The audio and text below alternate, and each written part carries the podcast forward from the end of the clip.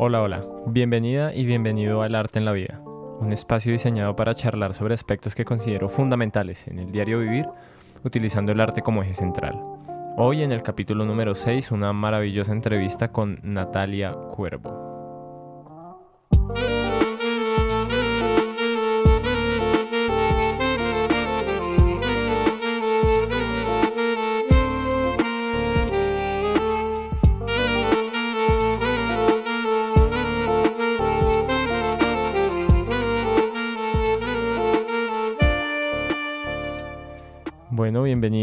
Al capítulo número 6 de El arte en la vida. Muchísimas gracias por darle el play, por aventurarse a estar estos 40 minutos aquí con, nosotros. Y, bueno, espero que sea de, muchísimo provecho para, para todos y todas las que nos escuchan. Tengo el infinito placer de presentarles a Natalia, una, una amiga de ya muchísimos años y que aunque estamos muy lejos eh, físicamente, siempre estamos muy, muy pendientes de del otro y, sobre todo festejando los, los, éxitos y los triunfos que, que hemos venido cultivando. Em, obviamente ella muchísimos más que yo porque eh, emprendió un camino muy arriesgado que le ha dado muy buenos resultados. Y, y, bueno, ha tenido de verdad que muchos aprendizajes que, que hoy nos comparte. Es una entrevista que me tiene muy contento porque reúne perfectamente lo que quiero que sea este podcast y, es eso, esas experiencias de vida eh, a través del arte, lo que el arte nos puede brindar, lo que nos puede enseñar, lo que nos puede ayudar a conseguir y, las cosas que nos puede eh, ayudar a entender. El arte son infinitas y cuando logramos traducir esas cosas a palabras es realmente maravilloso. Estoy muy agradecido por, con ustedes por, por estar aquí. Eh, y bueno, como siempre mi misión es poder aportar algo. Esta vez eh, no lo haré yo, lo, lo hará Natalia, que, que, no solo les aportará a ustedes, sino que ya lo hizo muchísimo, muchísimo conmigo.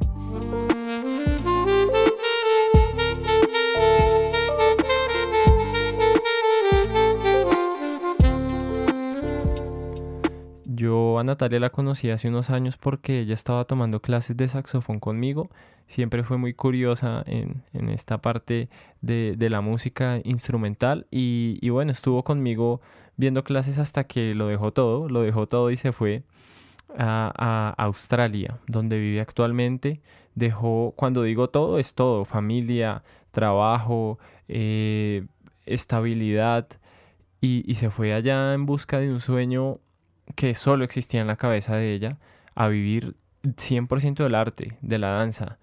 Eh, cuando ella se fue, la experiencia que tenía con la danza era muy, muy, muy poca.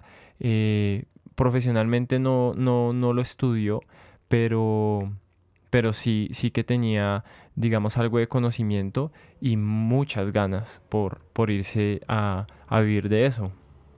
Natalia eh, para que entendamos lo que ella dejó, que no fue poco. Ella había estudiado eh, comercio exterior y negocios internacionales y después de eso empezó a hacer varios diplomados como para fortalecer mucho más su, carrera y su, su CV, ¿no? su hoja de vida. Eh, estuvo siete años, siete años trabajando en una empresa, en una agencia de aduanas y de exportaciones. ya tenía la vida hecha, tenía un sueldo fijo, tenía una estabilidad laboral y, bueno, ya luego de, muchos años pensándolo y ahorrando y, dándole vueltas, decidió tomar la decisión y, se fue para Australia. La familia no estuvo muy, muy de acuerdo, ¿no? Y, bueno, es que es difícil estarlo cuando, cuando tiene que, dejar tantas cosas atrás por ir detrás de un sueño sin, mucha seguridad de, de poderlo cumplir. Pero Natalia tuvo el valor y lo hizo.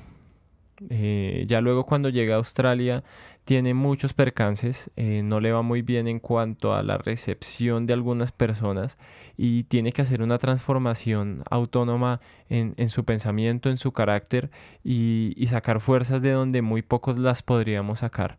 y ella sigue luchando y sigue insistiendo y se sigue preparando. Eh, mientras eso, trabaja en los típicos empleos a los que nos toca someternos muchas veces cuando llegamos a otros países, ¿no? Eh, lavando platos, lavando baños, eh, sirviendo como, como mesero o mesera, bueno, los típicos trabajos, pero mientras ella lo hacía, seguía practicando, se seguía preparando y así como se lo están imaginando, lo logró, lo logró. Eh, dio con personas que le pudieron tender una mano junto con la preparación que ella ya venía ejerciendo y hoy en día trabaja muy feliz en Australia como bailarina, como con, una, con un grupo de, de danza. Y bueno, Natalia, yo desde que, desde que vi que le estaba yendo muy bien, dije a esta mujer la tengo que entrevistar porque quiero saber cómo lo hizo, cómo lo logró, cómo, cómo estando allá sola eh, pudo llegar a, a, estar tan bien posicionada y además como artista y como extranjera. De verdad que muchas dudas y, y, bueno, no, no quiero hacer más preámbulos, no les quiero generar más dudas porque la entrevista está buenísima, de verdad no, no, no se vayan a desconectar porque va a valer mucho la pena y nada, los dejo con, con Natalia en el Arte en la Vida podcast.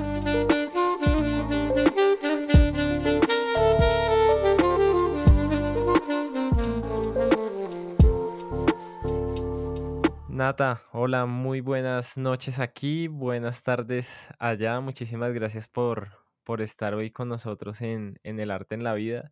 Y nada, bienvenida, ¿cómo has estado? Hola Alex, muchas gracias a ti por, por esta invitación y por este bonito proyecto. Gracias, Nata. Eh, sí, hace, hace un tiempito estaba pensando en, en, en invitarte y porque siento que, mm, que nos puedes aportar muchísimo desde, desde tu experiencia y porque combinas eh, dos cosas que son fundamentales en este podcast, que es el arte y el arte de vivir. Y, y sé que en ambas has tenido mucha experiencia, entonces, eh, Nata, de nuevo muchísimas gracias. Y quiero empezar con una pregunta muy, muy puntual. En, en la reseña que me enviaste, eh, pones aquí un, unas palabras contundentes. Dice danzante con la vida. Cuéntanos qué significa eso para ti, por favor. Bueno, para mí danzar con la vida se ha vuelto, se ha vuelto mi, mi frase y mi descripción porque digamos que en algún punto me encontraba eh, haciendo cosas que no me gustaban y viviendo la vida tanto sino en entusiasmo eh, ahí me di cuenta que iba por el camino incorrecto. Cuando descubro la danza, eh, me empiezo a sentir viva y descubro que, que, que estoy viva, que, que, la vida es movimiento. Y para mí se vuelve eso, danza con la vida es, es porque la vida me ha llegado en, en muchas canciones, en muchos ritmos, en muchas formas y he aprendido a bailarla en, en el ritmo que venga eh, voy fluyendo con ella y, y de esta manera me encuentro hoy viviendo el presente y danzando con la vida. Qué bien, qué bonito, Nata. Eh, ese baile al que te refieres en la vida y, y en el que vas como improvisando, eh, supongo que tiene muchísimo que ver con, con tu viaje, ¿no? Eh, estás lejos, estás lejos de, de tu familia y de la vida, de la vida que habías formado y, construido.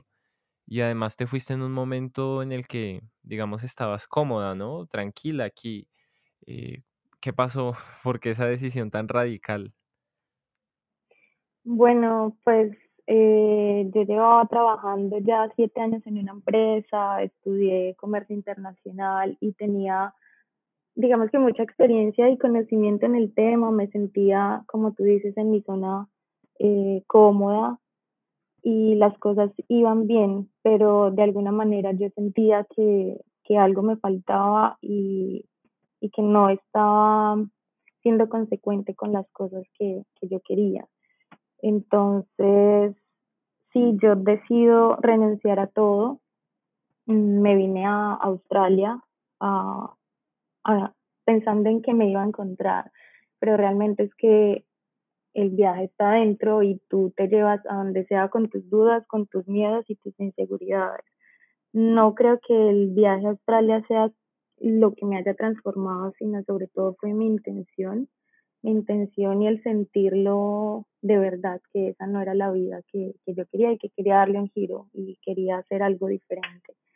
Eh, siempre había querido eh, bailar, escribir y sobre todo descubrirme a través del arte, pero por influencias sociales, por influencias familiares y por temas de salud no, pues no había tomado esta decisión de seguir este sueño, como tener el coraje y atreverme a, hacerlo. Entonces, bueno, ya actualmente sí me encuentro en Australia, me encuentro viviendo algo diferente después de renunciar a todo. No, muchísimo.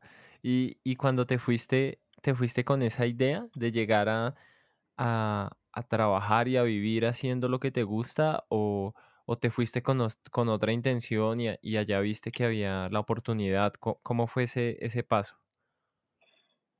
Mm, bueno, eh, después de que yo renuncio a mi trabajo, yo sabía que, que yo quería empezar a vivir lo que a mí me gustaba y básicamente era pues el tema del arte que menciono, bailar y escribir.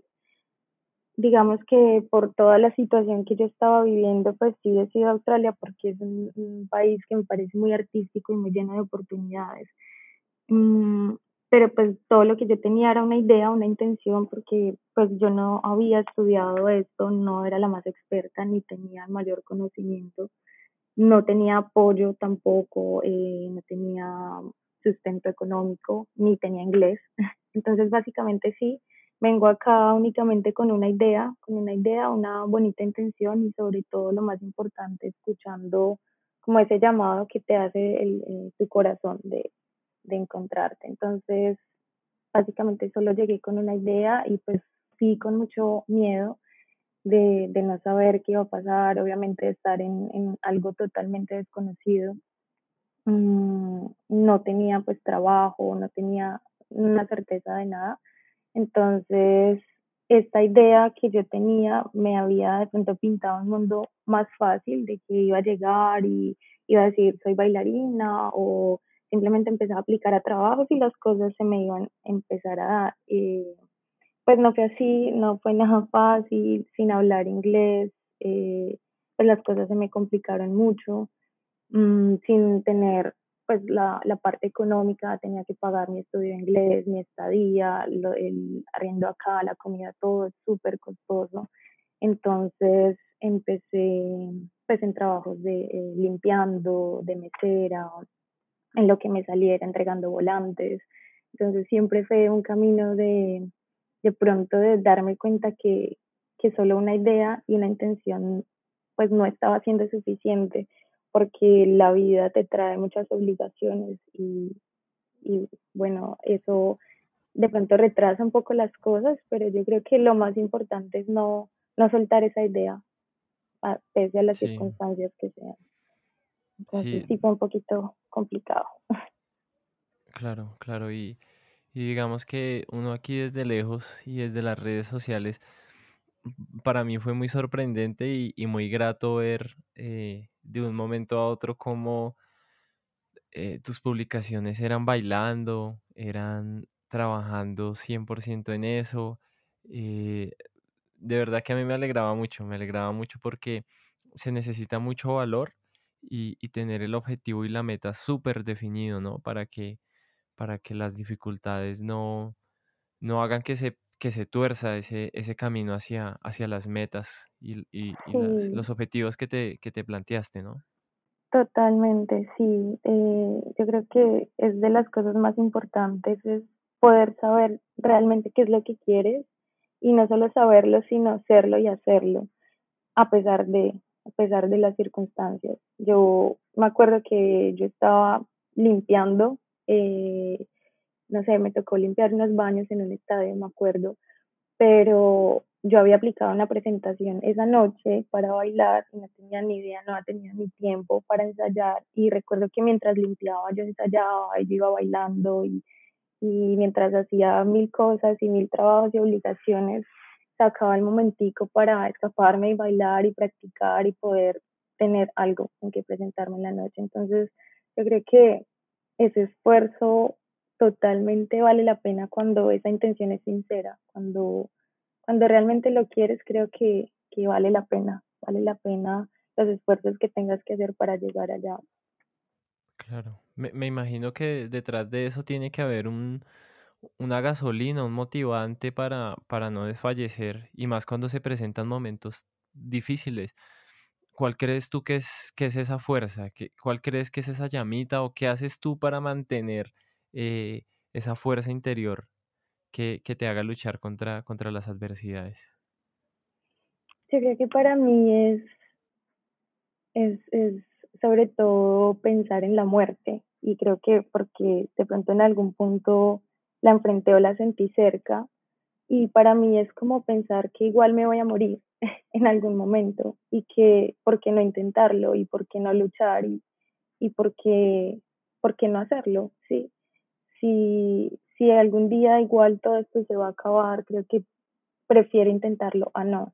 Entonces, eso a mí me mantiene, me mantiene con, con la intención arriba, a pesar de, de momentos difíciles que han sido bastantes, a pesar de cosas que han pasado que me han hecho casi que creer que eso no vale la pena.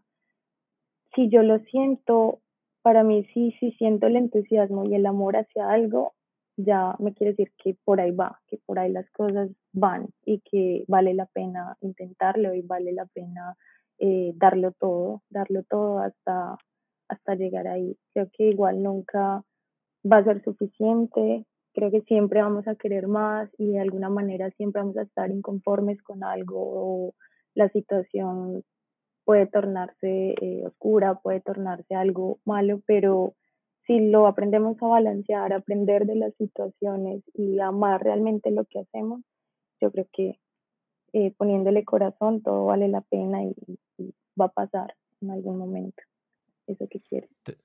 Te escucho muy optimista, ¿no? Y, supongo que a veces es un poco sencillo, digamos, mirar hacia atrás y, hablar desde la posición de lo que ya se hizo. Ya lo lograste en cierta manera, has alcanzado tus, tus metas de cierta forma, pero Nata, cuando estabas pasando por los momentos difíciles, ¿a qué, ¿a qué te aferrabas? ¿Tienes algún tipo de hábito, alguna creencia, algo que, que sientas que te, que te ayudó mucho en, en, ese momento? Sí, claro, como dices, cuando uno pasa las cosas es fácil hablar positivamente y, y yo creo que la vida es un blanco y negro, siempre tenemos eh, ambas cosas y obviamente en esos momentos difíciles, porque caminos que no han sido nada fáciles, de, de llorar bastante, de sentirme derrumbada, para mí yo creo que sí es como una fe, una fuerza interior que, que, que, me motiva y me inspira. Y pues yo no creo en un Dios que nos juzga, yo no creo en un Dios que al final nos va a preguntar sobre cuántos pecados cometimos, sino sobre si amamos lo suficiente cada momento que vivimos. Entonces yo creo que me aferro mucho a esta idea y por más de pronto derrumbada y que yo no vea eh, como esa luz, como eh, hacia dónde voy y, sentirme perdida, yo me encuentro de pronto en es, como en ese amor y como en esa enseñanza. Creo que puedo eh, pensar que de esa situación algo bueno está pasando, algo bueno me está aportando y algo voy a aprender y sobre todo que todo pasa, al final todo pasa. Es lo que dices, es fácil decirlo ahora, en el momento fue muy difícil, pero yo estaba convencida que si yo seguía intentando algún, lado iba a llegar. Eh, y, y, pues muchas veces sí quise parar, pero, pero algo pasaba, tenía alguna señal o algo bueno venía y me hacía entender que no era momento de parar. Entonces, creo que son como muchas cosas, pero al final es esa, es realmente sentir que, que todo pasa y que si lo intentas vas a llegar allá y aferrarte en, en, ese amor y en ese aprendizaje de las situaciones negativas que, que tengas. Entiendo, sí, sí, yo pienso muchas veces en eso, en antes de renunciar a algo, agotar hasta la última posibilidad. Y mira que nunca me ha tocado renunciar a nada que quiera, porque uh -huh. cuando estoy agotando las posibilidades, alguna me funciona, alguna. Obviamente he renunciado a cosas que no quiero, pero, sí. pero a las que quiero, cuando siento que, que, que, ya las fuerzas no me dan, digo, bueno, voy a intentar hasta la última posibilidad y en alguna de esas últimas algo pasa Algo que, pasa. que Ujú, me hace continuar. Sí, tienes, Exacto. tienes toda la es razón. la señal que te dice, no, pues no pares, no pares. Total, total. Nata, ¿por qué, por qué has logrado una mujer eh, extranjera eh, que llegó sin el idioma? ¿Cómo has logrado eh, posicionarte también laboralmente? Te pregunto es, ¿por qué tú y no otras personas? ¿Crees que hay algo en ti que, que hace que, que la vida confabule a tu favor o las personas que te rodean? Mm, yo creo que es un todo. Yo me baso mucho en la frase de quiero ser la energía que quiero atraer. Y, ¿Y por qué esto? Porque, porque realmente no es solo una oportunidad laboral, no es solo el tema de estar cumpliendo un sueño, sino es todo, son personas bonitas a mi alrededor, es tener eh, a mi familia bien, tener salud, tener como un balance total de la vida y es aferrarte tú en toda tu energía a, a atraer lo mismo. Yo sé que no soy la persona más de pronto profesional o estudiada. Eh, he visto muchas personas con muchos estudios que de pronto las cosas no se les dan y creo que es en un punto en que mm, pensamos que no estamos preparados o que no somos los mejores o que todavía no es momento de intentar algo porque queremos eh, estar muy preparados o queremos ser los más expertos, los mejores, ¿sí? Para mí creo que fue más una idea de, que aunque me frustré mucho al comienzo por saber que no tenía los estudios, ni, ni las preparaciones, ni el inglés, ni, ni nada, eh, yo creo que es con la actitud con la que enfrentas cada momento y con la actitud con la que estás buscando las oportunidades. No es solo porque uno pues tiene que actuar con un corazón humilde, ¿no? Y saber en qué, qué le falta aprender, saber que uno está en el comienzo, pero es sobre todo atreverse a hacerlo, porque si no nos arriesgamos y no tomamos acción, eh, pues no vamos a hacer que nada pase y nunca vamos a aprender lo suficiente. Entonces, para mí es como un tema de tomar acción y, y eso marca la diferencia, es más tu actitud que tu talento. Ujú. Pues Sí, una mira, mira ahí combinación de todo. cómo, e- es verdad, mira cómo en esa combinación estás poniendo actitud, personalidad, relaciones humanas, eh, objetividad y, y son cosas que uno puede tener pregrado, maestría, doctorado y, y no se lo enseñan, ¿no? Son cosas que, que tiene que aprender uno, uno mismo viviendo, ¿cierto? totalmente. Y que pues obviamente eh, entender que no vas con una lucha tú solo, pues que, que, que tu vida sí vas, vas tú luchándolo solo, pero que hay muchas personas en el camino que están contigo, tanto para ayudarte como para ayudar. Entonces creo que es como actuar en, en, esa disposición de, de, estar para los otros y también dejarte dar esa mano por, por las personas y las oportunidades que, que están en tu camino. Entonces sí, son cosas que de pronto no te enseñan, pero, pero se van aprendiendo a través del, del camino, de los errores, de los problemas, de las cosas buenas. Es verdad, es verdad. Eh, cuando, cuando tú llegas a interactuar con, con estos grupos artísticos, con otras personas que se dedican a lo mismo, ¿todos te abrieron los brazos? ¿La bienvenida fue cálida o hubo de pronto momentos en los que sentiste que no te estaban ayudando mucho? Mm, eh, bueno, para mí fue un poco complicado, pues porque como te decía, yo solamente tenía experiencia en una empresa, estaba en ese ambiente, era el ambiente que yo conocía y yo de pronto mi relación más cercana con, con, con el arte pues era totalmente empírico y de pronto videos o experiencias que alguna vez había escuchado pero no había estado directamente en el gremio. Mm, acá eh, cuando quise empezar, yo empecé diciendo que yo era bailarina y que de pronto tenía una experiencia, pero porque yo sabía que sin tú tener de pronto ese, ese, ese historial, pues la gente no te iba a creer. Mm, cuando de pronto hicieron pruebas de baile o empezamos en presentaciones, eh, recibí burlas de mucha gente, recibí palabras de, de se nota que nunca he estudiado, recibí muchas, mm, como muchas situaciones que me hicieron decir como que estoy haciendo. Eh, pero también muchas personas eh, que creyeron en mí, que me decían, mira, eh, te falta, eh, lo estás haciendo de pronto chistoso o te falta técnica, pero yo te veo la actitud, yo te veo las ganas y, y, y, esa fue una persona que me metió a su grupo de baile porque me dijo, te veo las ganas, te veo la actitud y creo que, que ya lo demás lo aprendemos en el camino.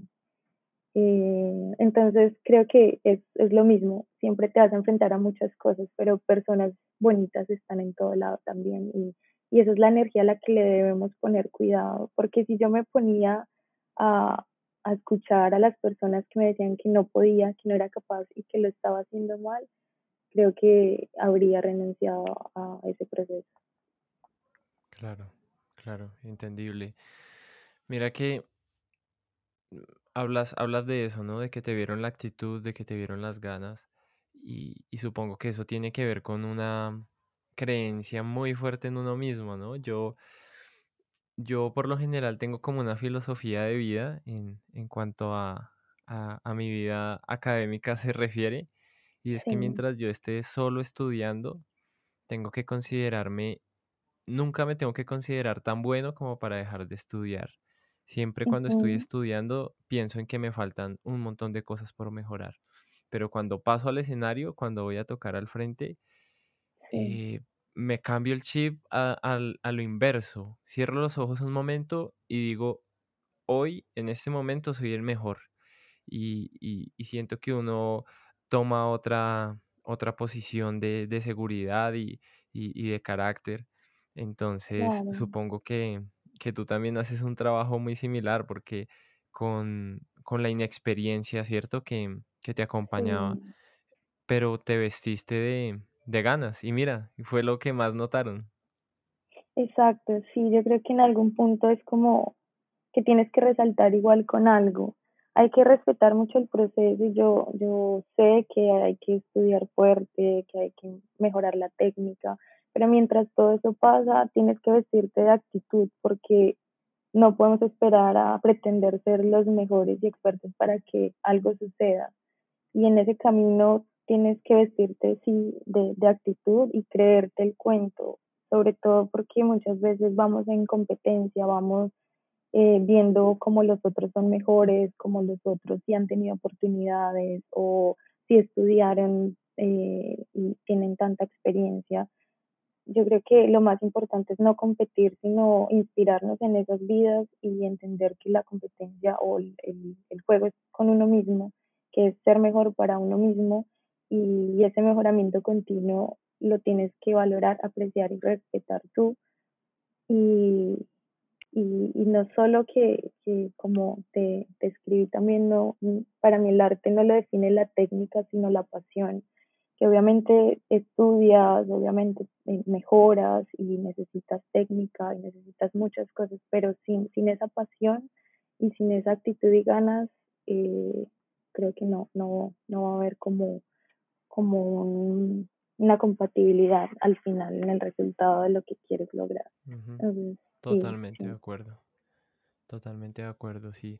Y la academia comete ese error a veces, ¿no? De moldearnos tanto hacia una perfección estandarizada que, que la esencia propia se pierde. Y, y Sí, eh, total, nos toca cuidarnos mucho de eso. Sí, es una línea muy delgada. Yo cuando empecé a, a mejorar mi técnica, a estudiar mucho, me di cuenta que le estaba perdiendo el amor con el que yo empecé y la, la pasión con la que empecé a hacerlo porque era tanta técnica y tanto estudio que ya no lo sentía como algo libre, no lo sentía como algo que en lo que yo podía fluir, sino en lo que tenía que ser. ¿Y Entonces, creo que es, cómo, muy delgada. y cómo equilibras esas dos cosas, la técnica sin perder la pasión? Uy, es, es, es- yo creo que como cuando tú lo estudias bastante, lo adaptas a ti, que en el punto en que lo empiezas a, a vivir y adecuar, no sé, en, tu cuerpo, o sea, en, el arte que realices, eh, es un punto de, de hacerlo, pero también dejarte llevar, dejarte llevar por, por ponerle tu toque, ¿no? Tu estilo también. No es solo lo que tiene que ser, sino agregarle lo tuyo. Y para mí, cuando le agrego lo mío, vuelve mi pasión porque estoy creando, porque estoy combinando eso que debe ser con lo que yo quiero que sea. y, eso me, hace volver a, la pasión. Entiendo, entiendo. Nata, eh, siempre, siempre he sabido que eres una persona, ahora que hablas de pasión, eh, una persona eh, muy, muy emocional, muy, muy sentimental. Y alguna vez tuve la oportunidad de, de estar en, en, en, tu casa para un cumpleaños de, de, tu mamá y tú ya no estabas, ¿no? Tú estabas ya de, allá. Eh, y me acuerdo mucho la, la, cantidad de emociones que sentí en el ambiente ese día. Esa, felicidad de, de, celebrar el cumpleaños, pero esa tristeza de que no estés, eh, esas ganas tuyas de, de haber estado allá. ¿Fue muy difícil? No, sé que sí. ¿Qué tan difícil fue para ti alejarte de, tu familia siendo una mujer tan, tan de familia? No, muy, muy difícil. Yo cada vez que puedo eh, trato de tener mi presencia allá, así como fue ese día. Eh, pues ah, ellos sabían mi pasión por el saxofón y, y obviamente pues eh, que, que que tuvimos la oportunidad de compartir esto. Yo quería que ellos me sintieran allá aunque no estuviera en presencia. Y siempre intento esto porque para mí no va a ser fácil, nunca ha sido fácil acostumbrarme a la idea de estar tan lejos. Pero yo creo que existen muchas maneras de poder conectarnos y de poder hacernos sentir cerquita. Em, al comienzo poder adaptarme, digamos, a ese sentimiento de soledad, de lejanía, de no tener esas personas que tanto amo cerca, eh, su abrazo, su presencia, su calor, obviamente eh, son procesos muy difíciles, pero también que agradezco mucho, agradezco aprender esa independencia, agradezco aprender valerme por mí misma, eh, reconocer que soy capaz de muchas cosas, pero definitivamente ellos siguen con su amor guiando mi vida, ¿sí? por más lejos que estamos, siempre están muy pendientes, siempre estoy hablando con ellos, tratamos de mantener una conexión muy fuerte que yo creo que por lado y lado nos, nos levanta y nos da felicidad de saber que si el otro está bien, eh, que si uno está bien, el otro está bien. Entonces, sí, no ha sido nada fácil, no fue nada fácil. Cuando volví a Colombia, después de un año de estar acá, solo quería abrazarlos, yo solo quería decirles que también pedirles perdón de pronto porque me fui un poco en contra de, sus ideas, eh, pero explicarles qué estaba pasando con mi vida, qué estaba descubriendo, qué estaba viendo mis sueños, pero que, que, que, los extraño cada momento y que siempre voy a intentar estar presente en lo que me necesiten y y en brindar mi compañía como ellos también lo han hecho. Entonces no es fácil, pero depende mucho de ti, de cómo enfrentas esa situación y cómo la transformas en, en algo positivo para que no se sienta esa ausencia y esa soledad que, que, pasa mucho cuando estás lejos, pues cuando estás en, en el extranjero. Sí, yo supongo que, que a estas alturas de la entrevista ya todos habrán notado que, que eres una mujer que cree mucho en las energías, que, que trabaja mucho la, parte espiritual. Eh, y yo sí quiero ya esta pregunta súper personal, eh, si nos das, si me das algún consejo para fortalecer esa parte espiritual, esa parte del, del yo interior, que supongo que, que ha sido también una compañía fiel en medio de, de tu soledad, ¿no? Sí, sí, es, es que es, es eso. Al final en el camino estás tú con tú, ¿no? Y, y al mejorar esa relación con nosotros mismos, el entender nuestro proceso nos hace, si tú te abrazas, no vas a sentir los vacíos tan fuertes que a veces te da las situaciones externas, porque nos dejamos llevar mucho por situaciones externas. Eh, entonces, para mí lo más importante es como conocernos, amarnos de verdad, sentir nuestro proceso y, y enfrentar la vida de, de, esa manera. Yo creo que ver cómo tú ves el mundo es, tú creas tu realidad, ¿no? Entonces es entender más tu vida desde adentro que desde afuera. Porque sí, solemos hacerlo al revés. Claro, y lo externo nos afecta un montón y son al final situaciones que no podemos controlar. Entonces creo que, que cambiando ese, ese chip, esa parte de, de la manera en cómo vemos las cosas, se nos hace un poquito más, más sencillo entender las situaciones y, y abrazarnos en, en, los procesos como vengan. Toda la razón. Gracias Nata por, por ese, ese consejo.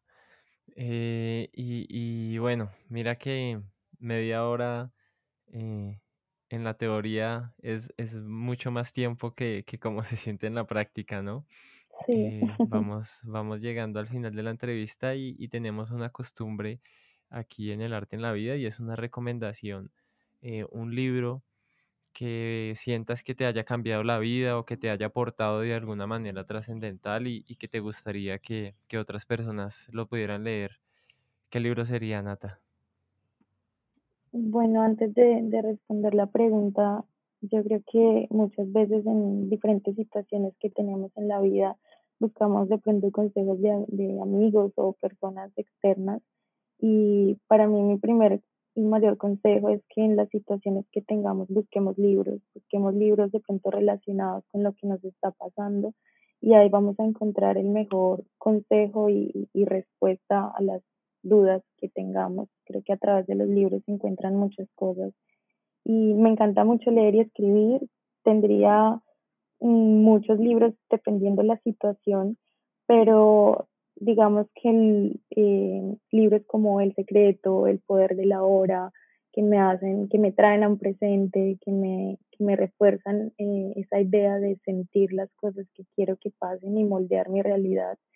Son libros que recomiendo mucho, pero el que más recomiendo y, y el con el que he llevado mi idea de vida ha sido El alquimista. Y una frase que me gusta mucho de este libro es que cuando quieres algo, todo el universo conspira para ayudarte a conseguirlo.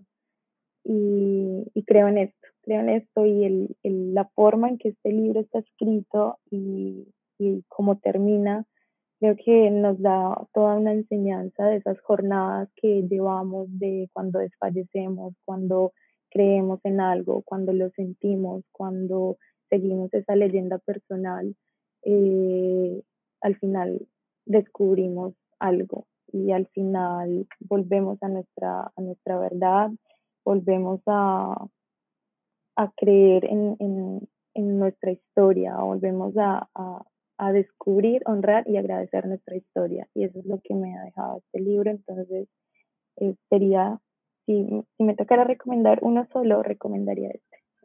Wow, sí, y tienes, tienes varios motivos por cuál es ese, ¿no? Sí, Eh, sí. Nata, muchísimas gracias. Eh, si alguien de pronto quiere, eh, no sé, pedirte algún tipo de consejo, eh, contarte cómo fue eh, su experiencia escuchando tu entrevista, ¿dónde te podrían contactar?